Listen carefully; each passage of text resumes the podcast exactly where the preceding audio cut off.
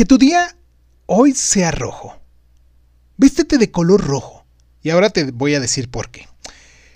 El color rojo tiene una vibración tan magnética que a todos los que están a tu alrededor les llama la atención, ya que promueve energía, da intensidad, vida, fuerza y obviamente es un buen comienzo.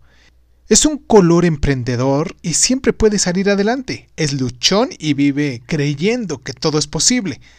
Su frecuencia te transporta a ser quien tú eres, sin ningún tipo de máscaras. Te da la oportunidad de brillar ante el mundo y por su peso, el rojo te ayuda a arraigarte y no perder los pies del suelo, a no tener fugas mentales, como aquellos momentos en los que nos perdemos durante una conversación o en determinadas circunstancias cotidianas.